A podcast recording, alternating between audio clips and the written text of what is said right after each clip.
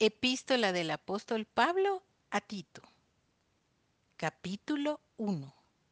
Salutación. Pablo, siervo de Dios y apóstol de Jesucristo, conforme a la fe de los escogidos de Dios y el conocimiento de la verdad que es según la piedad, en la esperanza de la vida eterna, la cual Dios, que no miente, prometió desde antes del principio de los siglos, y a su debido tiempo manifestó su palabra por medio de la predicación que me fue encomendada por mandato de Dios nuestro Salvador, a Tito, verdadero Hijo en la fe común. Gracia, misericordia y paz de Dios nuestro Padre y del Señor Jesucristo, nuestro Salvador requisitos de ancianos y obispos.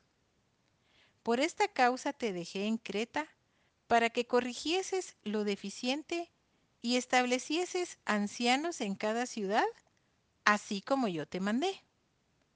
El que fuere irreprensible, marido de una sola mujer, y tenga hijos creyentes que no estén acusados de disolución ni de rebeldía porque es necesario que el obispo sea irreprensible como administrador de Dios, no soberbio, no iracundo, no dado al vino, no pendenciero, no codicioso de ganancias deshonestas, sino hospedador, amante de lo bueno, sobrio, justo, santo, dueño de sí mismo, retenedor de la palabra fiel, tal como ha sido enseñada, para que también pueda exhortar con sana enseñanza y convencer a los que contradicen. Porque hay aún muchos contumaces, habladores de vanidades y engañadores, mayormente los de la circuncisión, a los cuales es preciso tapar la boca, que trastornan casas enteras enseñando por ganancia deshonesta lo que no conviene.